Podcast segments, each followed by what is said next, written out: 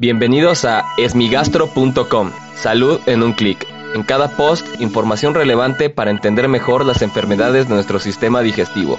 Bienvenidos. Hola, soy Norberto Chávez y les doy la bienvenida a esmigastro.com. En este podcast daré respuesta a las dudas que tienen sobre las enfermedades del aparato digestivo.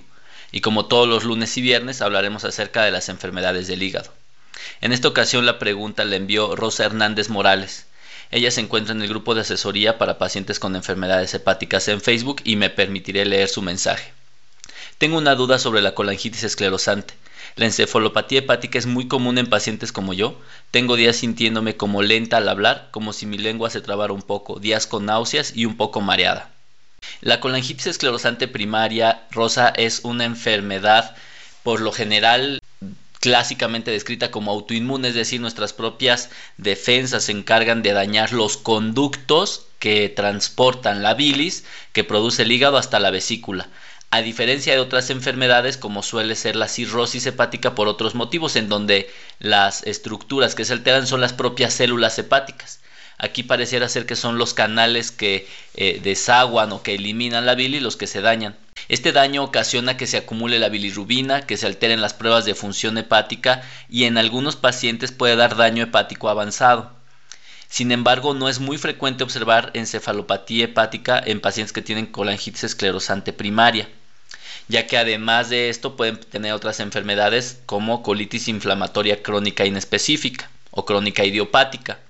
Esto puede ocurrir, es decir, un daño hepático que conlleve encefalopatía hepática en aquellas personas en las que hay estenosis o eh, las vías biliares se encuentran cerradas y ocasiona que esas partes del hígado se encuentren dañadas.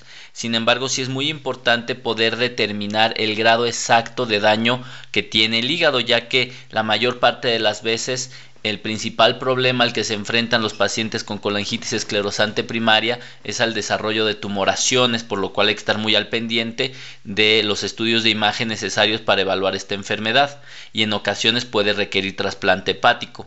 Ahora bien, si el paciente ya tiene cirrosis hepática, hay que determinarlo claramente, probablemente el fibroscan sea un buen estudio para poder saber si las personas tienen mucho daño hepático y obviamente dar el tratamiento pertinente como en cualquier otra enfermedad, es decir, la encefalopatía hepática que se presenta en la cirrosis, no importa el origen del daño hepático. Es decir, si el paciente tiene cirrosis hepática por alcohol, por virus C, por virus B, por enfermedades hepáticas autoinmunes, etcétera, pues definitivamente la manifestación va a ser similar. El único caso distinto puede ser en las personas que tienen abuso en el consumo del alcohol, pues ya que en ellas cuando toman alcohol pues se puede desencadenar de maneras distintas, pero en cualquier otra enfermedad la manifestación clínica va a ser muy parecida y el tratamiento también.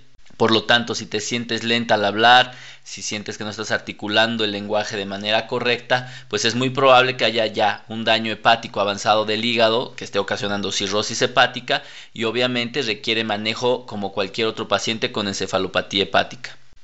Muchísimas gracias a Rosa Hernández por enviarnos esta pregunta y si tienes alguna duda te invito a que escuche los episodios previos y si aún tienes algo que no te haya quedado claro en el sitio web esmigastro.com encuentras el formulario a través del cual puedes enviarnos tu pregunta y si quieres participar en el podcast solo marca el 55 41 69 11 04 y podrás grabar tu mensaje al cual yo daré respuesta.